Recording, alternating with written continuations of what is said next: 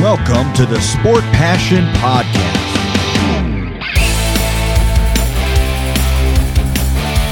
And here is your host, Lars Marendorf.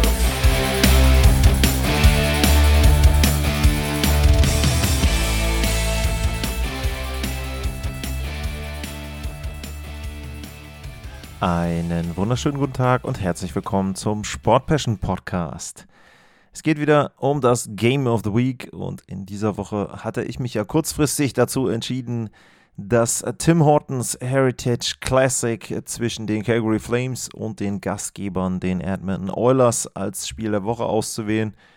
Grund ist ganz einfach, dass ich einen etwas anderen Schedule bekommen habe. Das heißt, in der nächsten Woche kommentiere ich bei MySports nicht die Edmonton Oilers. Dementsprechend habe ich mir für die nächste Woche das Spiel der Colorado Avalanche bei den Vegas Golden Knights ausgesucht und dann machte es Sinn, zwei andere Teams zu nehmen und nicht noch Colorado dann in dieser Woche auch zu covern, was im Nachhinein gesehen noch besser war, denn das Spiel, zumindest aus Fs-Sicht bei den Buffalo Sabres, war, glaube ich, mit das Schlechteste, was die Fs in den letzten Jahren gezeigt haben. Also da gute Wahl, denke ich. Ja, das Heritage Classic zwischen den Edmonton Oilers und den Calgary Flames das hat stattgefunden im Commonwealth Stadium in Edmonton, Alberta, Heimspiel also äh, für die Oilers. 55.411 Zuschauer passen rein in die Arena. Das ist eines von vier Outdoor-Spielen in dieser Saison. Es folgt noch das Winter Classic im T-Mobile Park in Seattle zwischen den Vegas Golden Knights und den Seattle Kraken den beiden jüngsten Franchises. Und es gibt eine Stadium Series im MetLife Stadium in East Rutherford, New Jersey. Da spielen zum einen die Flyers gegen die New Jersey Devils und die New York Rangers gegen die New York Islanders. Das Winter Classic wie immer natürlich am 1. Januar, an Neujahr. Und die beiden Stadium Series Games, die gibt es am 17. und 18. Februar 2024. Also die anderen drei Spiele dann nach dem Jahreswechsel einmal direkt und dann eben Mitte Februar. Ja, ich habe es gesagt, 55.411 Zuschauer. Ach ja, ganz interessant übrigens, das ist das neunte Outdoor-Game in Kanada. Also, wenn man jetzt überlegt, dass die NHL ja schon seit längerer Zeit jede Menge Outdoor-Games im Grunde veranstaltet, dann finde ich die Zahl 9 für Outdoor-Games in Kanada selber dann doch wieder etwas gering, aber wir wissen alle, es spielt die größte Anzahl der Teams eben nicht in Kanada, sondern in den USA und dementsprechend ja, sind dann dort eben auch die Winter Classics und Stadium Series und so weiter verteilt. 55.411 Zuschauer und zum Anfang waren die einmal ganz, ganz ruhig, denn das war kein besonders tolles Wochenende. Es gab die Nachricht, dass Adam Johnson, der 13 Spiele für die Pittsburgh Penguins gemacht hat in den Jahren 18 und 19. Bei einem Spiel in der Elite Eishockey League, bei einem Freak Accident, ja, eine Verletzung von getragen hat, davon getragen hat. Und zwar hat er den Schlittschuh des Gegners in den Halsbereich bekommen. Dort dann eine Schnittwunde und wurde natürlich sofort unterbrochen, das Spiel. Und leider konnte man ihn nicht retten und konnte eben nicht verhindern, dass er seinen Verletzungen erlag. Äh, Johnson ist auch in Deutschland kein Unbekannter gewesen. Er hat in der letzten Spielzeit bei den Augsburger Panthern gespielt, 45 Spiele. Und ja, eine absolut tragische Nachricht, absolut traurige Nachricht, 29 Jahre alt geworden. Und es ist halt auch einfach etwas, wo man sagen muss, im Grunde ist es ein Wunder, muss man da schon anmerken, dass nicht mehr passiert in den gesamten Ligen, die es gibt. Denn wenn man sich einfach mal anschaut, die Spieler fahren im Grunde mit zwei scharfen Messern unter den Schuhen durch die Gegend. Und es gab ja auch schon diverse Fälle in der NHL. Ich will jetzt da auch nicht unbedingt Namen nennen, ihr braucht auch nicht bei YouTube irgendwie da suchen oder sowas. Aber es gab eben schon diverse sehr, sehr schlimme Verletzungen und sei es nur sowas, wie wir in der letzten Spielzeit hatten mit Evander Kane, der da eben den Cut bekommen hat meine, Pat Maroon war es damals. Also auch das sind ja Dinge, jetzt von so fatalen Verletzungen mal abgesehen.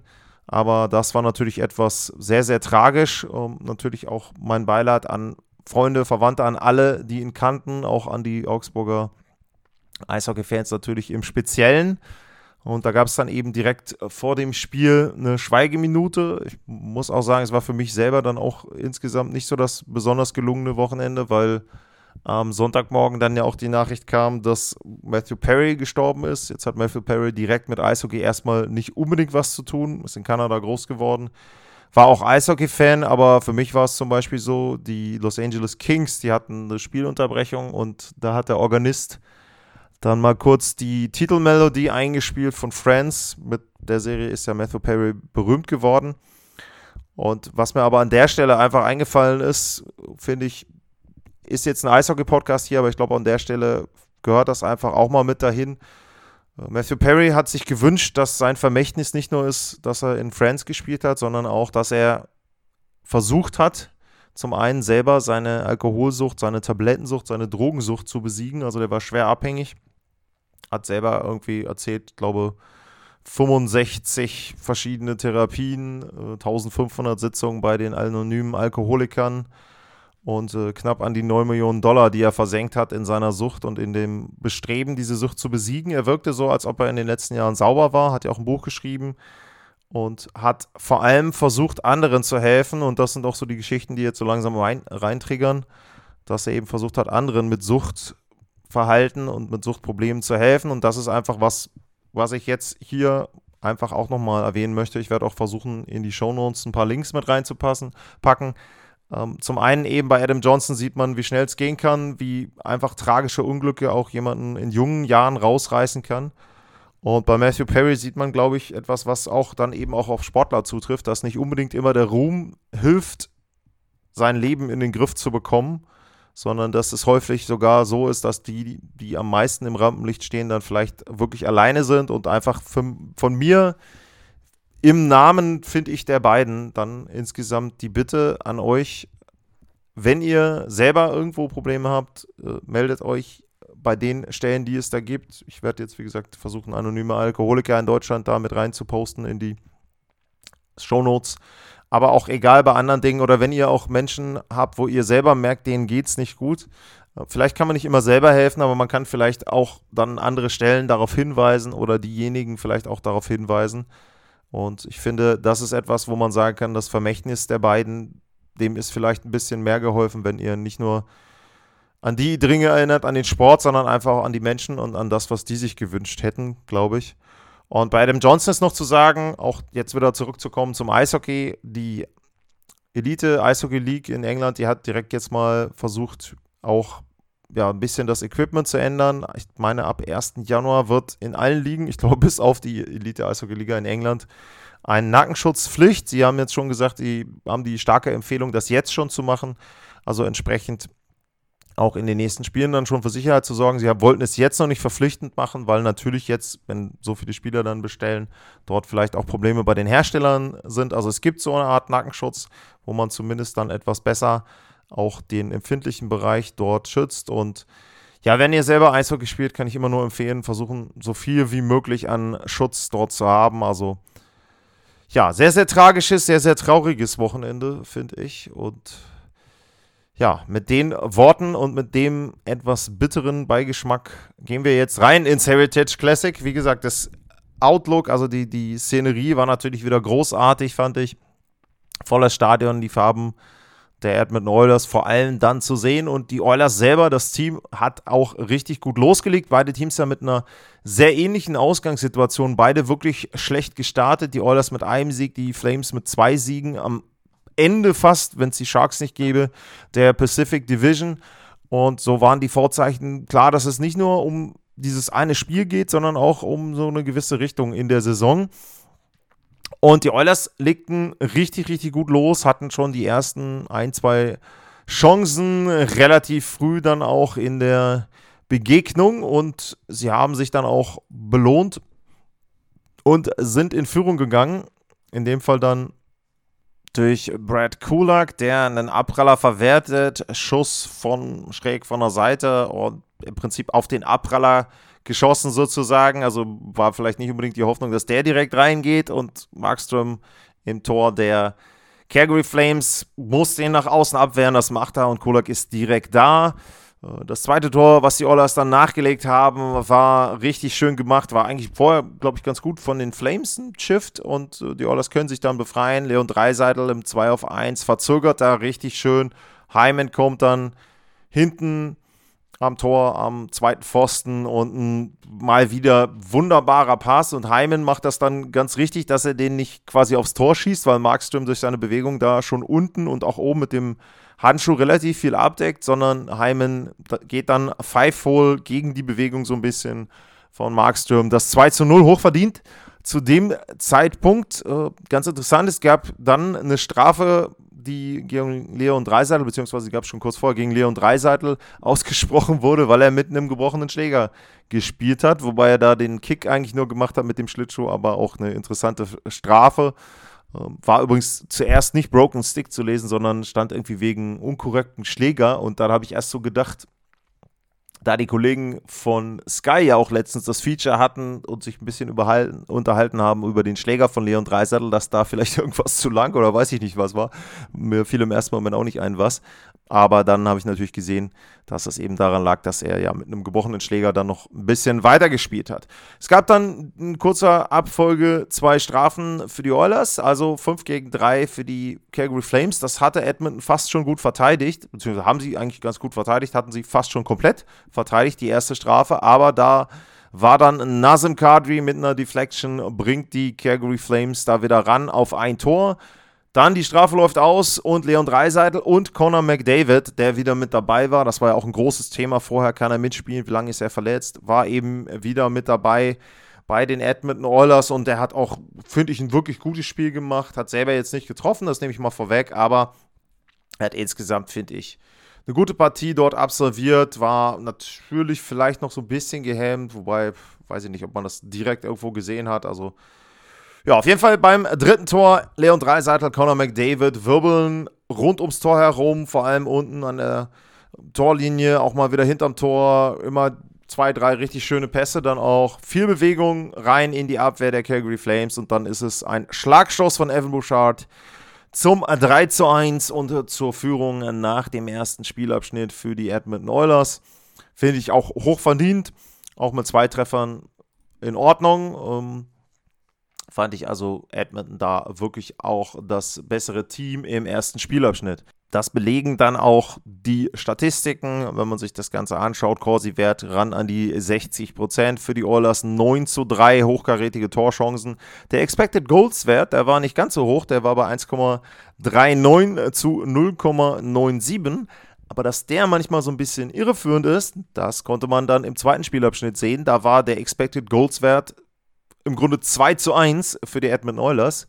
Rausgegangen sind sie aber aus dem zweiten Drittel dann mit einem 0 zu 1. Insgesamt stand es dann 2 zu 3, weil LJ Greer getroffen hatte für die Calgary Flames. Und es war wieder ein Überzahltor, allerdings in diesem Fall finde ich eher so ein bisschen atypisch. Mackenzie Weger, der hatte viel, viel Platz am Ende des Überzahlspiels und ist dann einfach mal so ein bisschen wie das Messer. Das warme Messer durch die Butter durch und durch die Abwehr der Edmonton Oilers spaziert. Den Schuss kon konnte Stuart Skinner noch halten, aber AJ Greer war gerade aufs Eis gekommen und der verwertet den Rebound und dann stand es 2 äh, zu 3 und die Calgary Flames hatten auch danach eine richtig gute Phase. Also da hätte die Partie zumindest in Richtung Flames ausgeglichener sein können vielleicht auch kippen können, aber da konnten sich dann die Edmonton Oilers am Ende doch noch so ein bisschen befreien und gingen zumindest dann mit der 3 zu 2 Führung in die Drittelpause, also noch 20 Minuten für Calgary, um zum Ausgleich zu kommen. Aber in dem Fall waren es dann die Edmonton Oilers, die wieder zurückgeschlagen haben, in Form von Vincent Dehaney mit einem Hoppeltor aller bösester Art für den Torhüter. Also er versucht da auf den Abpraller von Evander Kane zu gehen, meine ich, würde ich jetzt erstmal so interpretieren. Lupft den so ein bisschen oder schlänzt den so ein bisschen halb hoch in Richtung Tor. Der Puck wackelt schon in der Luft, kommt dann ganz böse auf, in dem Fall für Markström und springt dann genau oben in die Ecke rein. Also für den Torhüter richtig schwierig, richtig schlimm und das war dann das 4 zu 2 und so ein bisschen gefühlt dann auch schon die Entscheidung. Und am Ende ist es dann Evander Kane, der seine sehr, sehr gute Leistung krönt mit einem Empty Net Goal zum 5 zu 2. Kane mit einem Tor, zwei Vorlagen, vier Strafminuten, viel Trash-Talk, der hatte das Mikro mit dabei. Also von ihm eine richtig, richtig gute Partie und insgesamt finde ich, jedenfalls das, was ich bisher gesehen habe, eines der, wenn nicht sogar das beste Saisonspiel der Edmonton Oilers, holen sich da den Heimsieg im Heritage Classic. Ich glaube auch für die Psyche sehr, sehr wichtig, dass sie da dann ein gutes Spiel hatten. Sie haben am Ende auch wenig zugelassen. Ja, der Corsi-Wert war dann eindeutig für die Calgary Flames mit 70 Prozent, aber so ist das dann eben, wenn du zurückliegst. Torchancen waren 3 zu 3 im letzten Spielabschnitt. Also da war jetzt auch nicht so die riesen Schlussoffensive zu spüren. Am Ende 4,46 der Expected Goals Wert zu 3,06. Wenn ich jetzt hier bei Natural Stat Trick gucke, drüben bei Money Pack war der Wert, glaube ich, ungefähr 5 zu 3,44. Also es passte schon.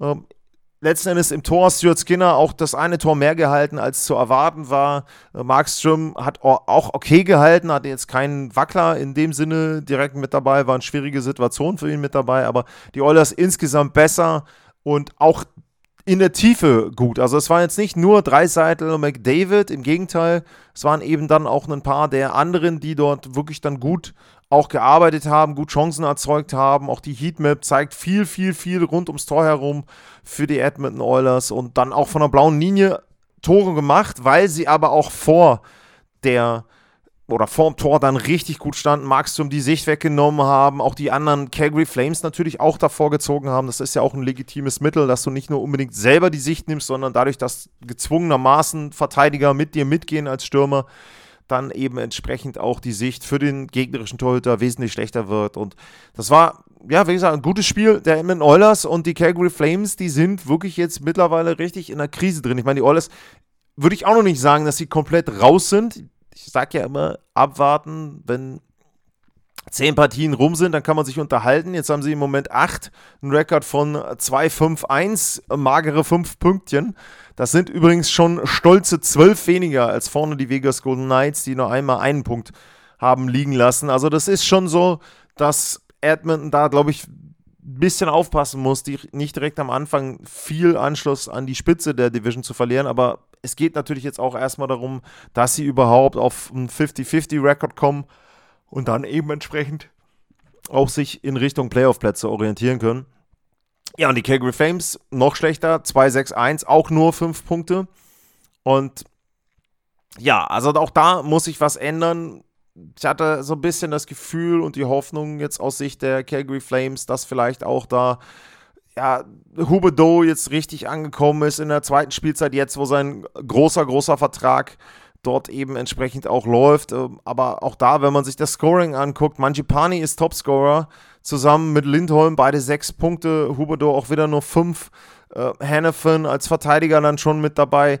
Äh, ganz enttäuschend zum Beispiel in Nazim Kadri, zwei Punkte in neun Partien. Auch da hat man erwartet, dass der ein bisschen mehr wieder zeigt, ein bisschen mehr zurückkommt an die Form, die er bei Avalanche hatte. Und das sind natürlich Dinge, die im Moment dann richtig wehtun für die Calgary Flames, wenn da eben dann auch entsprechend die sehr guten Spieler normalerweise auf dem Papier dann einfach nicht gut spielen und nicht gut dort eben entsprechend äh, ihre Leistung zeigen können. Und wenn wir dann auch mal auf die äh, Torhüterposition gehen, dann ist Markstrom eben da auf Platz 25, was den Gold Safe Above Expected angeht. Das ist okay, das ist besser als in der Vorsaison, aber es ist eben auch nicht so, dass er ihnen dann äh, Spiele rettet und da entsprechend dann auch für Punkte sorgen kann direkt am Anfang, wobei man natürlich auch sagen muss, wenn ich jetzt ja einmal durchscrolle, einen Edmonton Euler sehe ich jetzt auch im Moment noch nicht bei den äh, Top-Torhütern mit dabei. Also da haben wir auf der Gegenseite ein ähnliches Problem, was die Torhüterposition betrifft, wobei ich das immer nicht direkt, im Moment jedenfalls nicht direkt an den Torhütern äh, festmachen möchte, sondern ich habe schon das Gefühl, dass Skinner und Campbell da auch oft allein gelassen wurden vom gesamten Team. Natürlich, klar, die Verletzung von Conor McDavid kam mit dazu, aber auch das kann jetzt nicht die Ausrede sein. Bei Edmonton als Spitzenteam musst du zumindest mal zwei, drei, vier Spiele auch ohne einen Nummer 1 Spieler dann verkraften können und da, sage ich jetzt mal, einen 50-50-Rekord haben. Aber, wie gesagt, beide noch keine zehn Spiele absolviert. Es ist noch die Chance, das Ganze jetzt richtig rumzureißen. Da sehe ich die Oilers eher als das Team, was jetzt relativ schnell dann ins Laufen kommen kann. Wir haben zum Ende der letzten Spielzeit die Serie gehabt. Wenn sie ähnlich gut jetzt auch dann vielleicht dann durch den November kommen, dann sieht das Ganze ja auch schon wieder rosiger aus. Und bei Calgary ist wirklich die Befürchtung, dass da trotz der guten Stimmung am Anfang der Saison eben entsprechend dann doch eher ja, schlechte Zahlen bei rauskommen. Wir machen nochmal einen ganz kurzen Break und dann bringe ich euch raus aus der Sendung.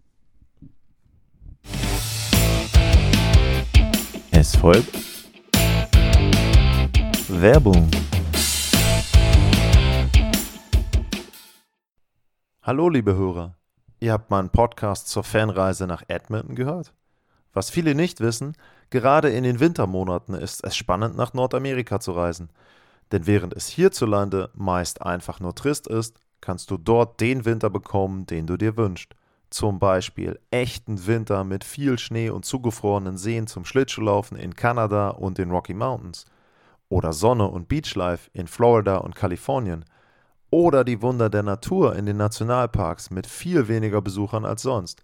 Oder, oder, oder. Mit Lufthansa kannst du auch im Winter günstig in die USA und Kanada fliegen. Darum erlebe den Winter neu und buche jetzt deinen Flug zu Bestpreisen auf lufthansa.com. Alles weitere findet ihr in den Shownotes. Das war die Werbung.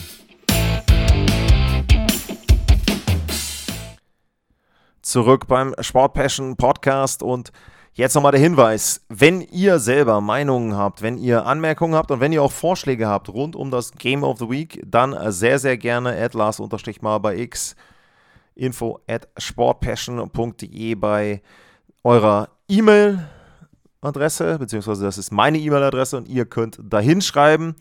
Tja, und ansonsten es war heute zumindest zu Anfang nicht unbedingt eine sehr fröhliche Sendung, aber ich denke, auch das gehört ein bisschen mit dazu und ich denke auch da, man hört ja auch oft zum Beispiel, wenn ich jetzt nochmal auf Matthew Perry zurückkommen will, man hört bei mir auch oft gegenüber der Liga den Sarkasmus. Ich bin mit der Serie groß geworden, ich bin eigentlich die ganzen Jahrzehnte mit dieser Serie begleitet worden und eben dann auch mit Matthew Perry, der Rolle, die er gespielt hat und das dann einfach nochmal kurz als Einordnung dazu. Das nächste Game of the Week wird dann, wie schon erwähnt, das Spiel der Colorado Avalanche bei den Vegas Golden Knights. Das ist, glaube ich, deutscher Zeit dann am Sonntag. Jetzt ich mal einmal auf den Schedule schauen. Das ist am Sonntag, den 5. November, 3 Uhr deutscher Zeit, mitten in der Nacht, ein Heimspiel der Vegas Golden Knights gegen die Avalanche. Und das ist vielleicht schon so ein kleiner Vorgeschmack aufs Western Conference Final, wobei Colorado auch letzten Beispiel, beiden Spiele sehr, sehr schlecht gespielt. Vegas dagegen so wie ein Titelverteidiger wirklich sehr, sehr gut unterwegs bisher zu Saisonbeginn. Und dementsprechend könnte das schon ja, so ein kleiner Fingerzeig sein darauf, was für beide Teams in dieser Spielzeit möglich sein wird. Wie gesagt, dann nächsten Sonntag um 3 Uhr die Fs bei den Golden Knights. Für heute, für jetzt sage ich vielen Dank fürs Zuhören, bleibt gesund und tschüss.